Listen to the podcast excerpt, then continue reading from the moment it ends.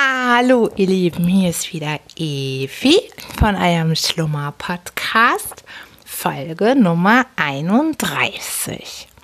Ich bin eure Einschlafstimme und erzähle euch zu Beginn einfach immer irgendwas, was ich so erlebt habe, was mir durch den Kopf geht, damit ihr gut gelaunt ins Bett gehen könnt. Und im Anschluss lese ich euch was Schönes vor. Das ist heute Sigmund Freud, Traumdeutung wieder. Ich habe wieder fleißig geträumt und deshalb habe ich das jetzt heute wieder rausgekramt. Tja, ihr Lieben, was war los? Ich habe eine Pause gebraucht. Ihr habt es gemerkt, ich habe jetzt äh, eine ganze Weile keine Folge aufgenommen und das lag daran, dass mein Leben ein bisschen auf dem Kopf stand viel, viel, viel Veränderung und jetzt hatte ich auch zwei Wochen frei und das habe ich echt richtig gebraucht. Ich brauchte eine Pause und musste jede Menge Dinge ordnen und für mich klar bekommen. Und das ist auch gut gelungen. Und jetzt geht es mir auch richtig, richtig gut, aber vielleicht kennt ihr das, wenn man in so einer Umbruchphase steht und sich viele Dinge neu ordnen, dann ist das eine Phase, da ist man sehr stark mit sich selber beschäftigt. Und das war in der Tat gerade der Fall. und aber es ist alles total gut und alles im Positiven. Es gibt nur tolle Ergebnisse. Der Weg dahin war aufregend und er bleibt auch noch ein bisschen spannend. Und deshalb erzähle ich euch das alles auch erst, wenn es alles soweit ist. Und da bin ich schon mal gespannt, was ihr dann so sagt. Aber das zur Erklärung, warum ich eine kleine Pause eingeläutet habe.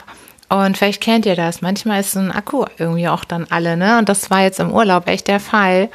Sonst immer auf 180 unterwegs und sehr sehr viel Energie versprüht. Ja, und jetzt war irgendwie fertig. irgendwie musste eine Pause her und das hat richtig, richtig gut getan. Ich kann eigentlich niemandem erzählen, wie ich mich verhalten habe hier in meinem Urlaub. Ja, ich war quasi im Penner-Modus. Ja, das kann man so nennen, Penner-Modus. Ich sehe, also sah teilweise unmöglich aus, habe mich stark gehen lassen schöne Sachen aber auch gemacht, war auch natürlich unterwegs und draußen, habe auch eine ganze Menge geschafft auch, aber ich habe doch den größten Teil der Zeit einfach nur mal richtig viel entspannt. Dann bin ich noch kurz ein bisschen krank gewesen, hatte ich so einen Infekt.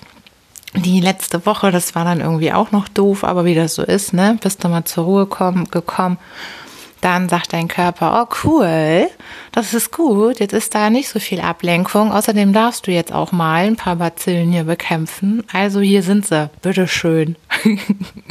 naja, und dann waren sie da, aber es war jetzt auch nicht schlimm. War nur ein bisschen doof, aber das ist auch schon wieder alles gut.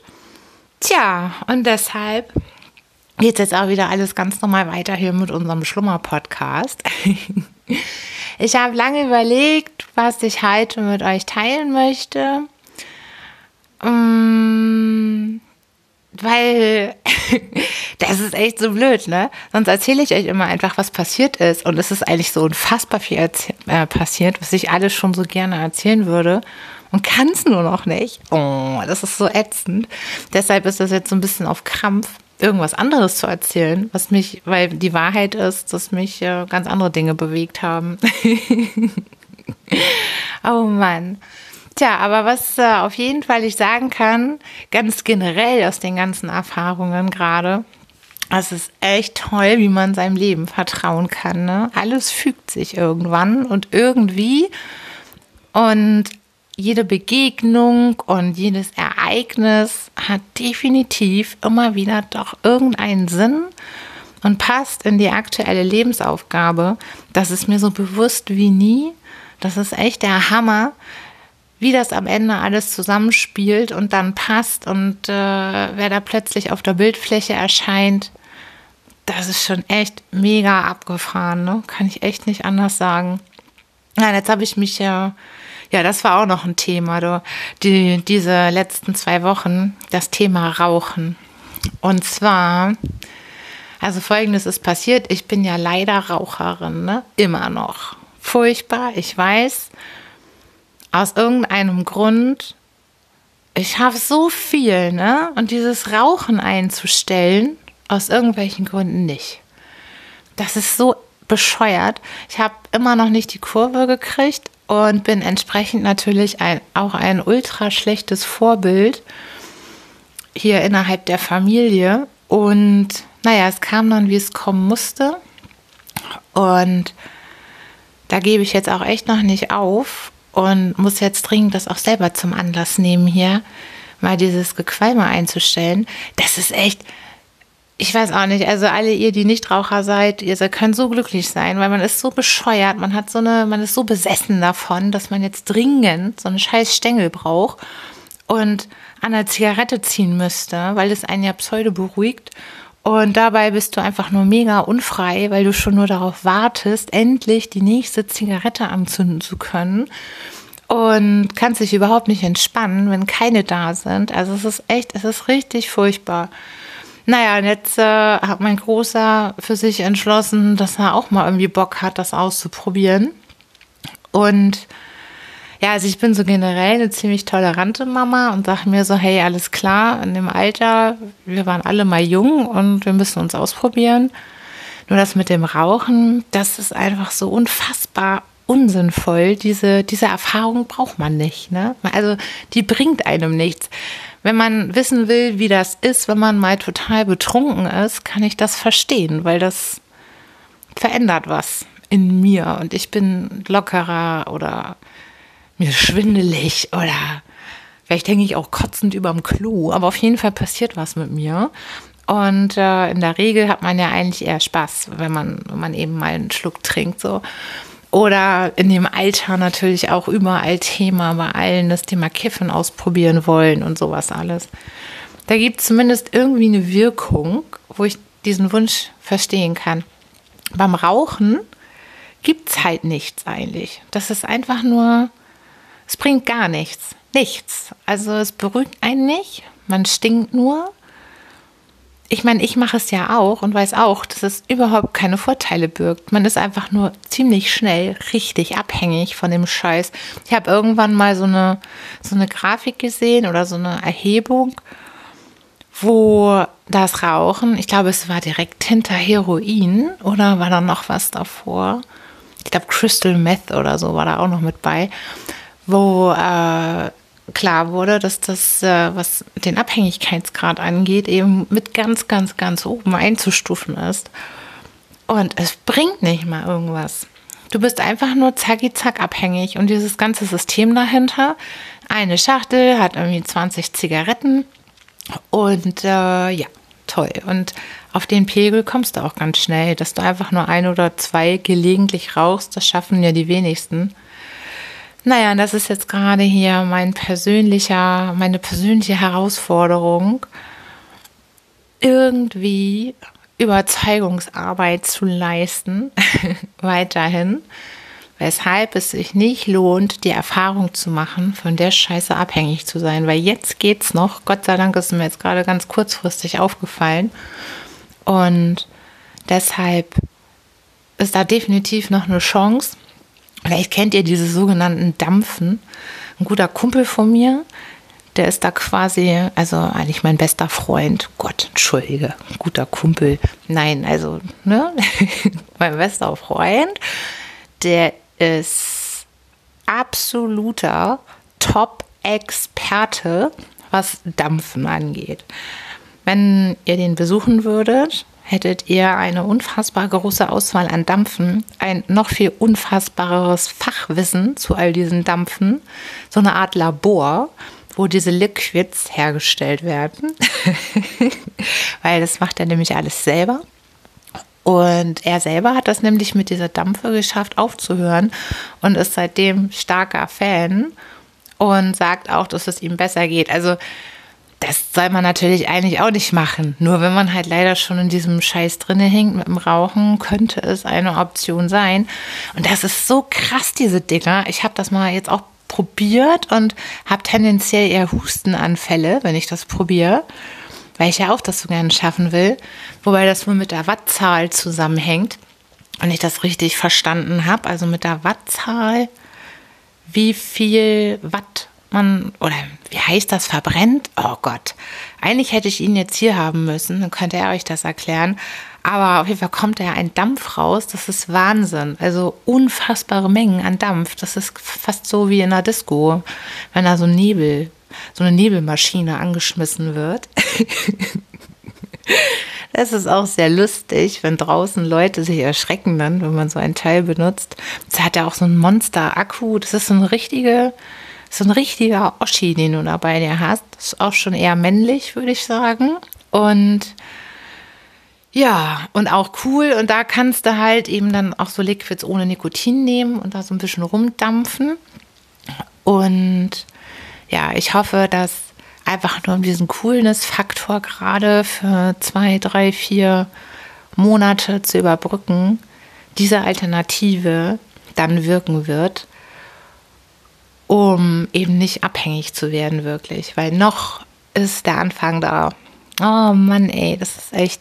Vor allem, es ist natürlich so unglaubwürdig. Das beschäftigt mich selber ja auch so sehr an mir, wenn ich irgendwelche Predigten halte, ist es natürlich totaler Schwachsinn eigentlich, weil ich meine, ich bin nun das Paradebeispiel des Nicht-Durchhaltens. Aber vielleicht hat er trotzdem eigenes Gehirn mit, eigenen, mit eigenem Richtig und Falsch dazu. Und deshalb habe ich jetzt einfach mal Vertrauen, dass das alles äh, sich wieder fügt und die Phase zeitnah überwunden ist. Und dann möchte ich euch unbedingt noch, noch erzählen, auch von Ulis Blog. Ich habe ja in mehreren Folgen vorher euch auch schon von Uli erzählt. Das ist der, mit dem ich ja den Laminier-Stammtisch und den Laminier-Song gemacht habe und der nach Kanada gegangen ist. Und der schreibt jetzt einen total coolen Blog mit seiner Freundin Peggy. Und ich habe euch den on Facebook auch schon einmal geteilt. Der ist so cool. Die beiden schaffen das echt, das so zu schreiben, als wäre man live dabei. Und ich muss auch echt zugeben, ich freue mich immer ein Ast, wenn wir Kontakt haben, weil der fehlt mir auch ganz schön. Und das ist aber echt das Geile in den Zeiten heute.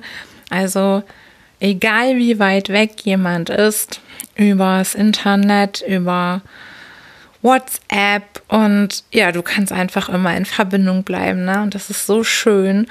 Und ich finde das so geil, wie die da jetzt so angekommen sind in Kanada. Und ihr müsst unbedingt diesen Blog lesen. Das ist echt, als wäre man live dabei. Und ich gebe zu, ich werde auch immer neugieriger auf das Land.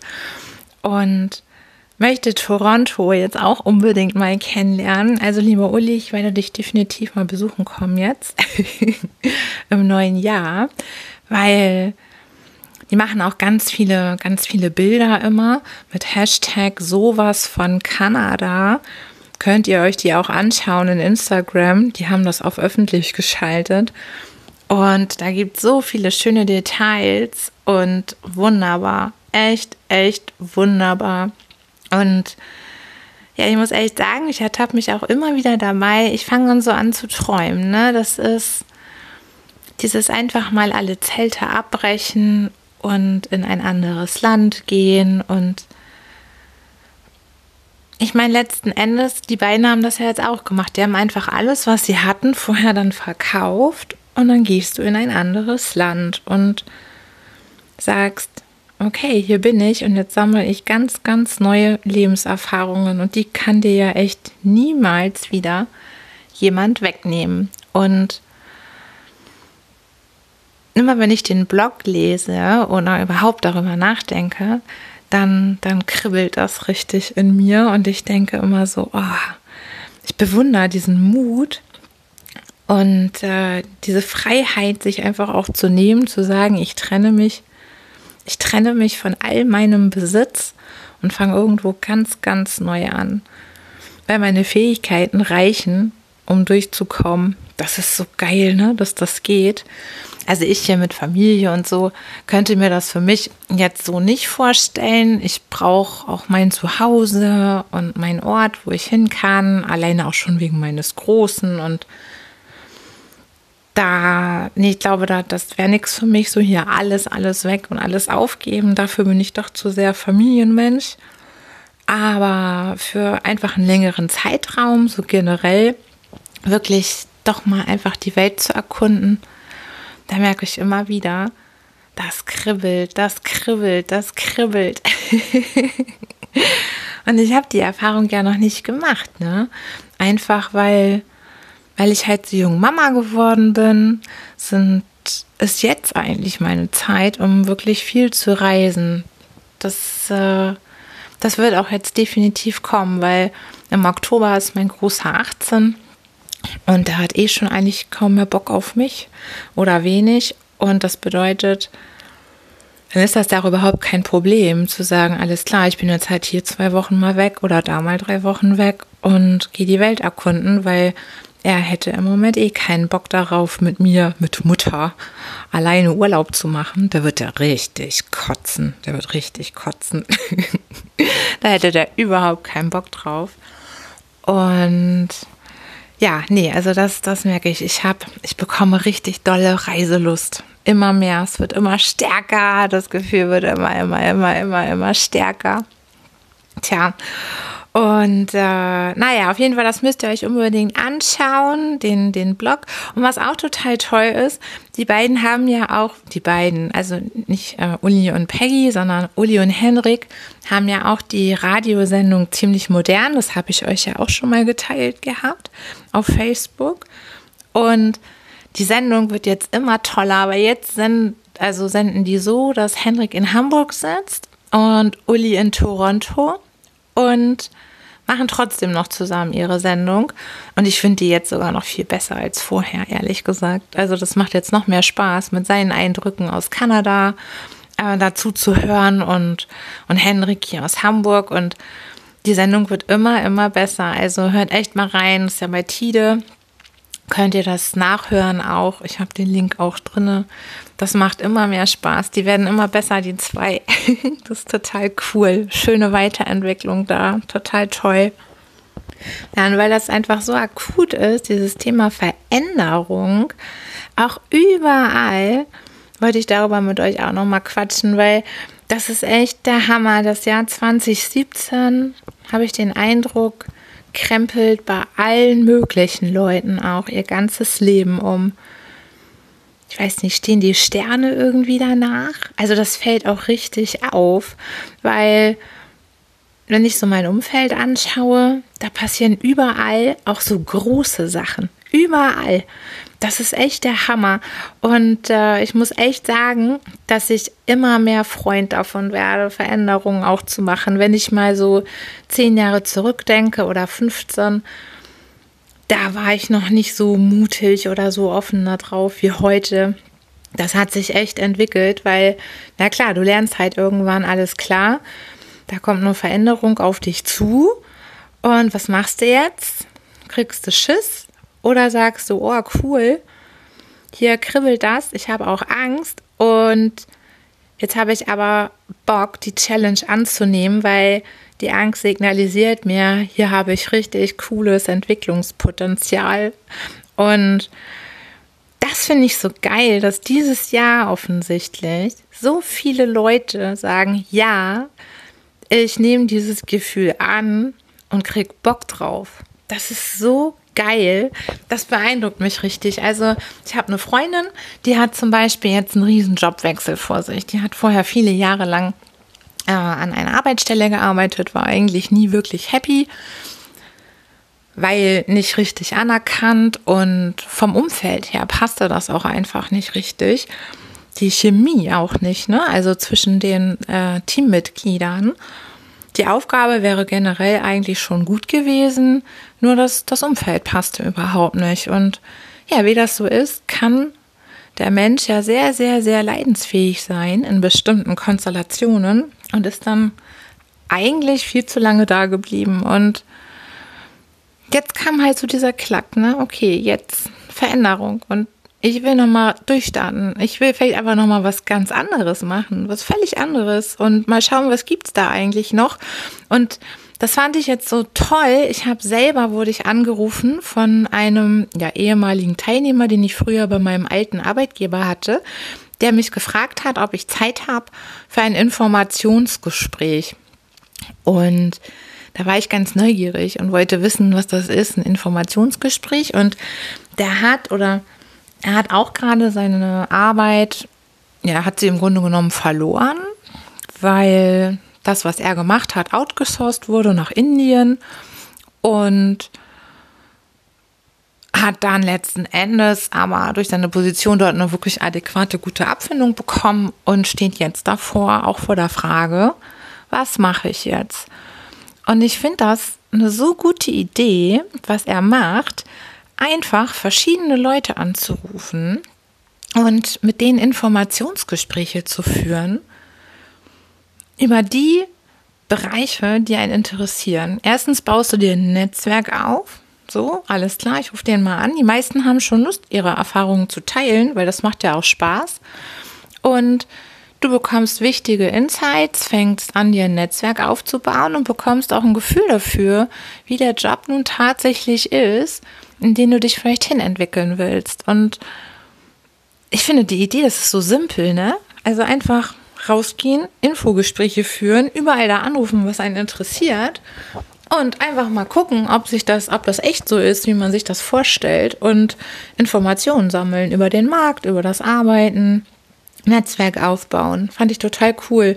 Er hat mich ausgefragt über das Thema IT-Trainings, weil ich damit ja auch früher am Gange war, als äh, wir uns kennenlernten, weil er sich da halt in dem Bereich auch interessiert hat und also für mich war das auch total interessant, die Fragen, die er gestellt hat, so zu den Entwicklungen und was, was äh, ist gut an dem Bereich, was, was ist schlecht, was frustriert einen nachher, wenn man sich damit beschäftigt und wie sind die Aussichten, was sind die Herausforderungen der Zukunft und ja, hatte da eine ganze Menge Fragen im Gepäck und das hat total Spaß gemacht, sich mit ihm zu unterhalten. Wir hatten echt einen coolen Vormittag wir haben uns hier getroffen bei mir um die Ecke. Hier ist ein cooler Portugiese, den ich erst seit neuestem für mich entdeckt habe. Da gibt es echt die geilsten Croissants der Welt, liebe Leute. Also hier Ritterstraße. Wer hier vorbeikommt, oh Gott, die sind so lecker. Das sind äh, portugiesische Croissants und die machen auch super leckere andere Gerichte, so Tapas und kannst du abends dann essen. Herrlich, schmecken auch voll lecker, haben wir auch letztens ausprobiert. Und naja, auf jeden Fall habe ich mich mit ihm dort dann getroffen, haben wir herrlichen Kaffee getrunken und äh, Croissant gegessen und sind dann total lange, haben wir uns verquatscht und ich fand das, also alles, was er da an Fragen vorbereitet hatte, das fand ich total cool. Also das hat äh, richtig Spaß gemacht und hat mich selber auch wieder nochmal weitergebracht. Dinge nochmal zu hinterfragen. Und also kann ich euch nur empfehlen, wenn irgendjemand jetzt äh, in einer typischen Krise steckt und sagt, hey, war es das in meinem Job oder vielleicht auch in einem anderen Bereich, ich habe mal Bock, nochmal was ganz Neues zu machen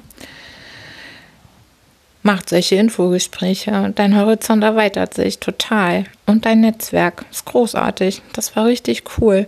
Naja, auf jeden Fall, was ich eigentlich sagen wollte, das mit den vielen Veränderungen, das ist echt der Hammer. Also, weil das ist jetzt auch so gehäuft, dass ganze Lebenssäulen auch tatsächlich sich verändern.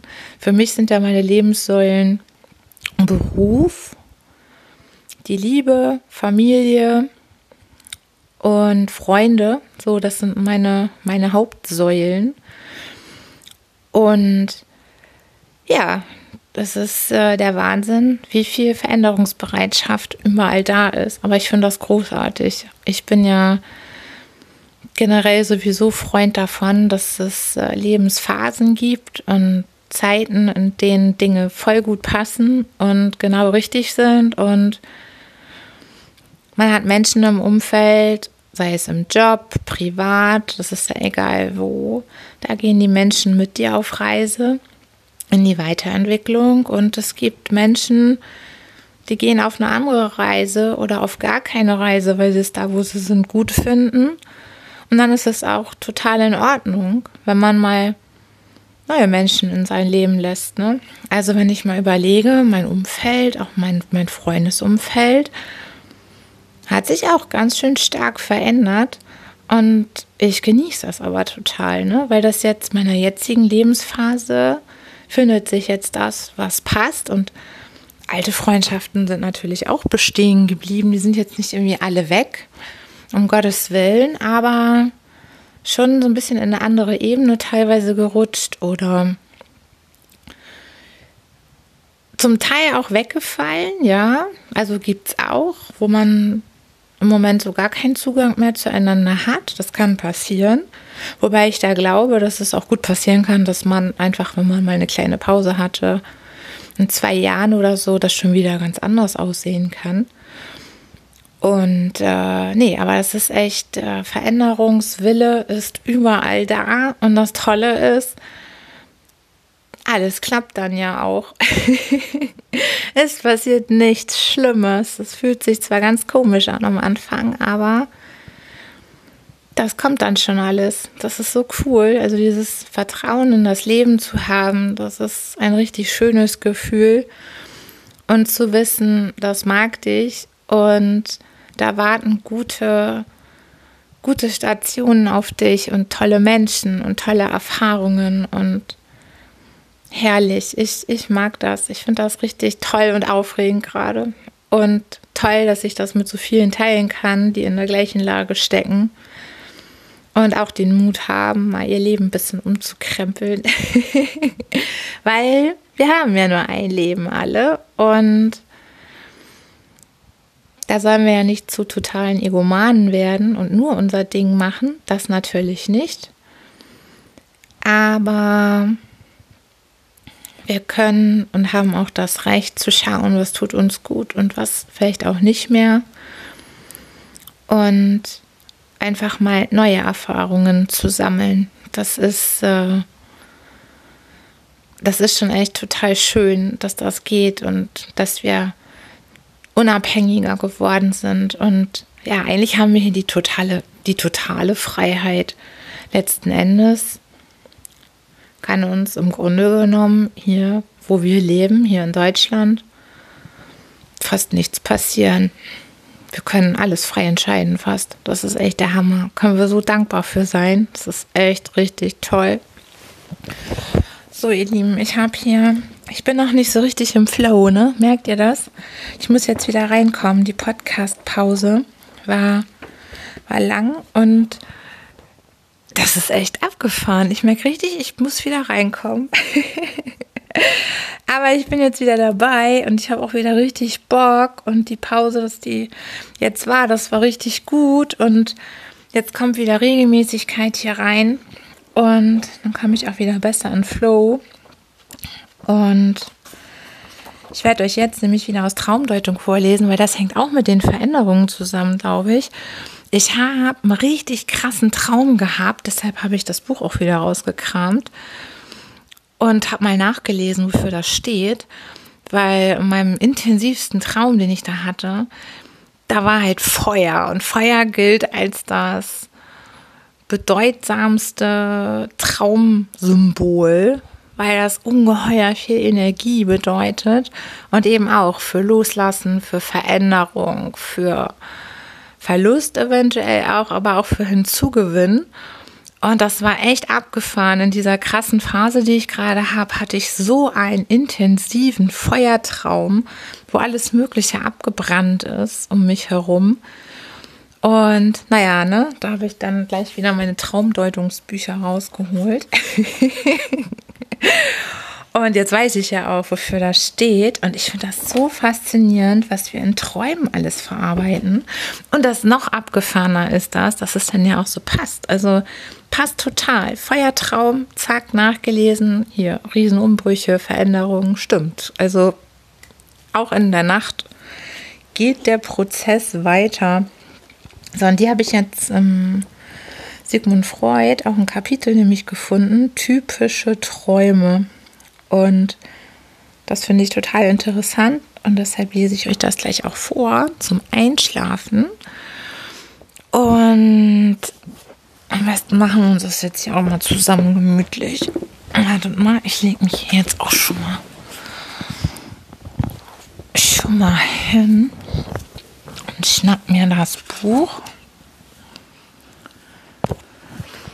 So, weil dann wünsche ich euch jetzt erstmal eine gute Nacht und schlaft schön und träumt was Schönes. Und ich starte mit typische Träume.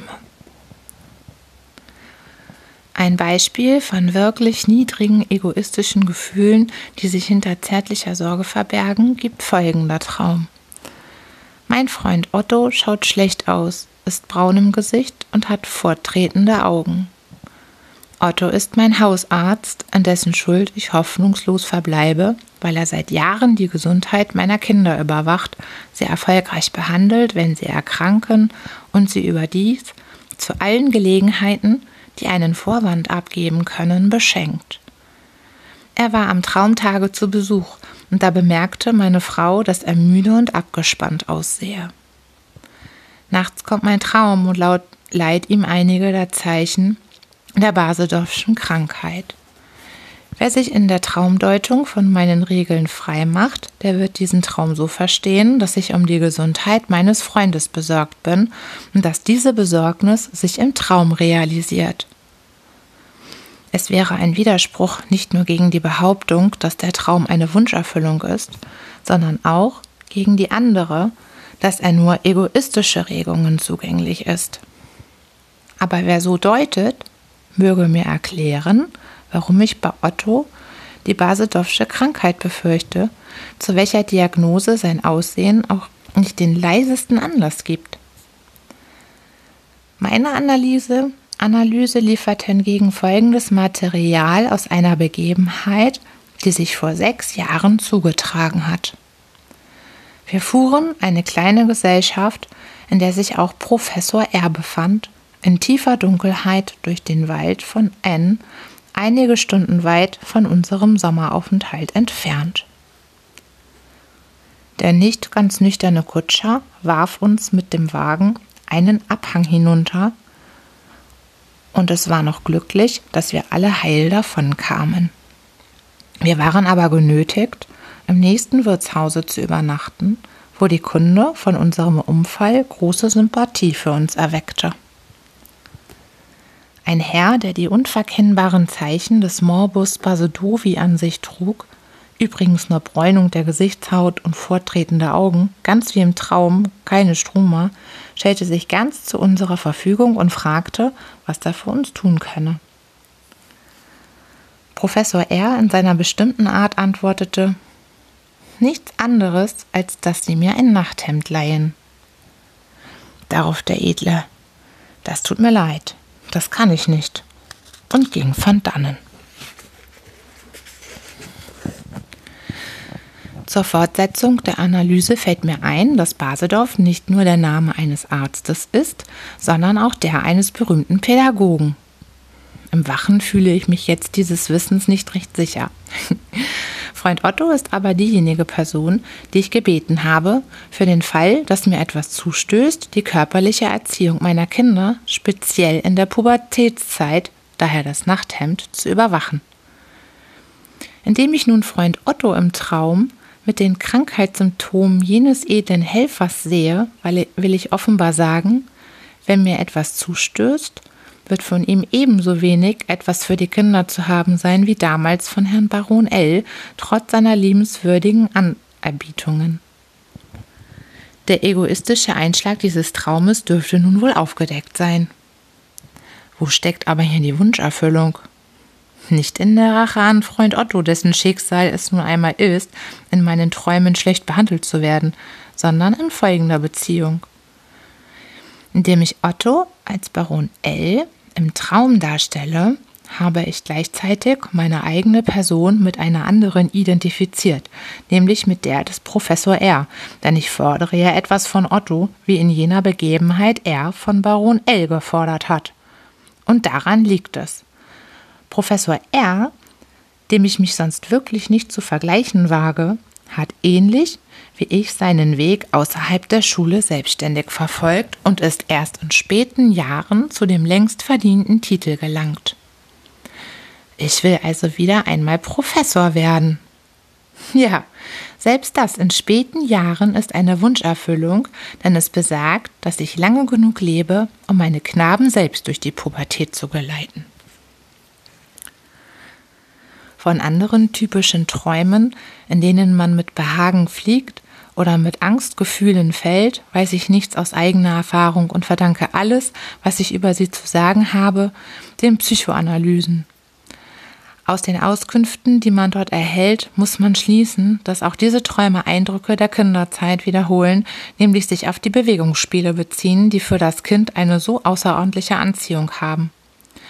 Welcher Onkel hat nicht schon ein Kind fliegen lassen, indem er die Arme ausstreckend durchs Zimmer mit ihm eilte oder Fallen mit ihm gespielt, indem er es auf Quatsch, indem er es auf den Knien schaukelte und das Bein plötzlich streckte oder es hochhob und plötzlich tat, als ob er ihm die Unterstützung entziehen wollte. Die Kinder jauchzten dann und verlangen unermüdlich nach Wiederholung, besonders wenn etwas Schreck und Schwindel mit dabei ist. Dann schaffen sie sich nach Jahren die Wiederholung im Traum, lassen aber im Traum die Hände weg, die sie gehalten haben, so dass sie nun frei schweben und fallen. Die Vorliebe aller kleinen Kinder für solche Spiele wie für Schaukeln und Wippen ist bekannt. Wenn sie dann gymnastische Kunststücke im Zirkus sehen, wird die Erinnerung von neuem aufgefrischt. Bei manchen Knaben besteht dann der hysterische Anfall nur aus Reproduktionen solcher Kunststücke, die sie mit großer Geschicklichkeit ausführen. Nicht selten sind bei diesen an sich harmlosen Bewegungsspielen auch sexuelle Empfindungen wachgerufen worden. Um es mit einem bei uns gebräuchlichen, all diese Veranstaltungen deckenden Worte zu sagen, es ist das Hetzen in der Kindheit, welches die Träume vom Fliegen, Fallen, Schwindel und dergleichen wiederholen, dessen Luft Lustgefühle jetzt in Angst verkehrt sind. Wie aber jede Mutter weiß, ist auch das Hetzen der Kinder in der Wirklichkeit häufig genug in Twist und Weinen ausgegangen.